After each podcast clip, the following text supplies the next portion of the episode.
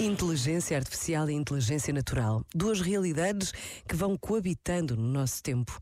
As máquinas construídas ao longo dos séculos são resultado do engenho, da arte, da inteligência de homens e mulheres.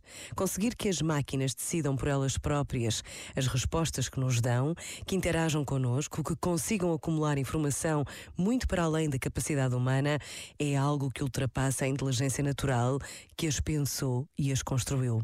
A mensagem do Papa Francisco para o próximo Dia Mundial das Comunicações Sociais coloca-nos perante a necessidade de refletirmos esta realidade num confronto direto com a sabedoria do coração.